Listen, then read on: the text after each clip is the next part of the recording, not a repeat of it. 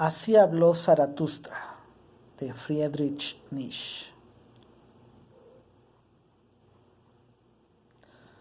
Cuando Zaratustra tenía 30 años, abandonó su patria y el lago de su patria y marchó a las montañas. Allí gozó de su espíritu y de su soledad y durante 10 años no se cansó de hacerlo. Pero al fin su corazón se transformó y una mañana levantándose con la aurora, se colocó delante del sol y le habló así. Tú, gran astro, ¿qué sería de tu felicidad si no tuvieras a aquellos a quienes iluminas? Durante diez años has venido subiendo hasta mi caverna.